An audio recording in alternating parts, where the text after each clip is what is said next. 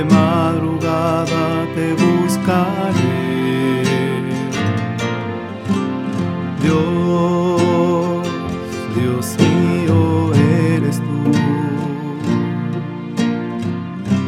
De madrugada te buscaré. Mi alma tiene Muy buenos días hermanos, paz y bien en el Señor. Hoy es 16 de noviembre, miércoles de la 33 semana del tiempo ordinario. Escuchemos el Evangelio para este día. En el nombre del Padre, del Hijo y del Espíritu Santo. Amén. Del Evangelio según San Lucas, capítulo 19, versículos del 11 al 28. En aquel tiempo, mientras la gente escuchaba a Jesús, Él les contó una parábola, porque ya estaba cerca de Jerusalén y ellos pensaban que el reino de Dios iba a manifestarse de un momento a otro. Dijo pues, un hombre de familia noble se fue a un país lejano para conseguir el título de rey y volver después. Llamó a diez siervos suyos y les reparó, repartió diez onzas de oro, diciéndoles, negocien hasta que vuelva. Pero sus conciudadanos, que lo aborrecían, enviaron tras él una delegación para informar, no queremos que él sea nuestro rey. Cuando volvió con el título real, mandó llamar a los empleados a quienes había dado el dinero para saber de lo que había ganado cada uno. El primero se presentó y dijo, Señor, tu onza ha producido diez. Él le contestó, Muy bien, eres un siervo cumplidor eh, como has sido fiel en lo poco, tendrás autoridad sobre diez ciudades.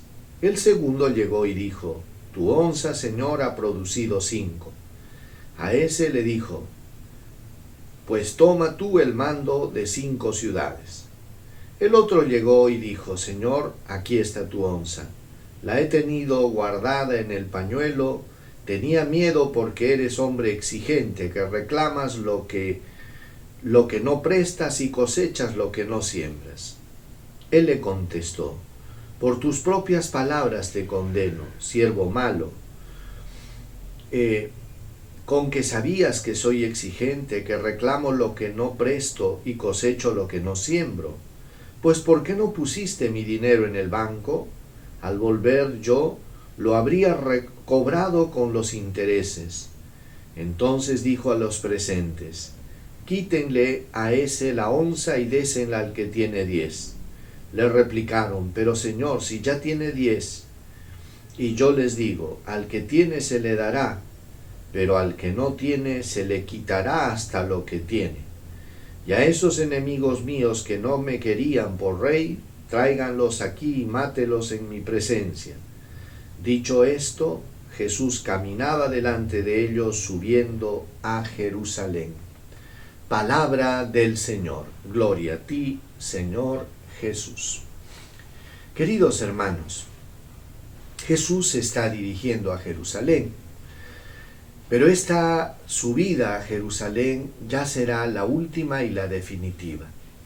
Jesús era consciente de aquello que, que llevaban en el corazón muchos judíos y como tantos, en vez de acoger y recibir el mensaje de Dios, en vez de acoger a Jesús y recibirlo como el Mesías, por el contrario lo rechazaban. Él, Jesús era consciente de esto que se estaba viviendo y es por eso que cuenta esta parábola de los talentos, la historia de un hombre rico que va a, conseguir el título de rey y que reparte a sus trabajadores una cantidad concreta de oro. Dice que cuando regresa este, este hombre con el título de rey, pide cuentas a los trabajadores y cada uno rinde cuentas de su administración. Esta parábola, hermanos, nos permite entender que en la vida todos nosotros estamos, estamos puestos como administradores de los dones que Dios nos ha confiado. Que algún día Dios vendrá a pedir cuentas de nuestra administración. Todos hemos recibido tantas bendiciones, talentos, capacidades, eh, un arte en especial, etc. Qué importante es hacer fructificar esto. Y fructificar, hermanos, no consiste tanto en producir más dinero o en dedicarse a enriquecerse, no es eso, sino fructificar, ¿qué quiere decir? Que el talento que Dios te confió sirvió para qué? Para hacer el bien, para poder acrecentar el reino de Dios. Y es así pues que cada uno de nosotros está llamado a ser en medio del mundo testigos de la buena nueva del Evangelio. Estamos llamados a irradiar, hermanos, el mensaje de Dios, a no quedarnos pasivos.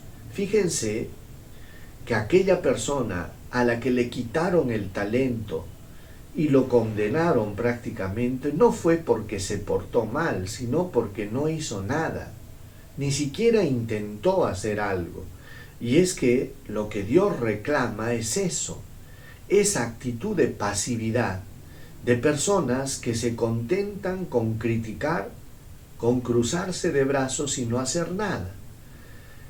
Qué importante es, hermanos, que en la vida nosotros hayamos pasado por esta vida poniendo nuestro granito de arena si bien es cierto, no podemos hacer mucho, pero algo sí. Y creo que tú y yo, todos podemos hacer algo para que este mundo sea más hermoso. Por eso, querido hermano, recordemos, lo importante es intentar hacer el bien, esforzarnos por fructificar. Y de ahí ya Dios verá pero por lo menos hay que intentarlo, no quedarnos pasivos. Vamos a pedirle al Señor que nos dé la gracia de prepararnos a su venida, de ser dignos de la confianza que Él pone sobre nosotros y de hacer fructificar nuestro talento. El Señor esté con ustedes y con tu espíritu. Dios Todopoderoso los bendiga, los proteja, los guarde les muestre su rostro, les conceda salud, paz, protección y bendición. Dios los colme de bendiciones en el nombre del Padre, y del Hijo, y del Espíritu Santo. Paz y bien, hermanos. Cuídense mucho, que tengan un lindo día.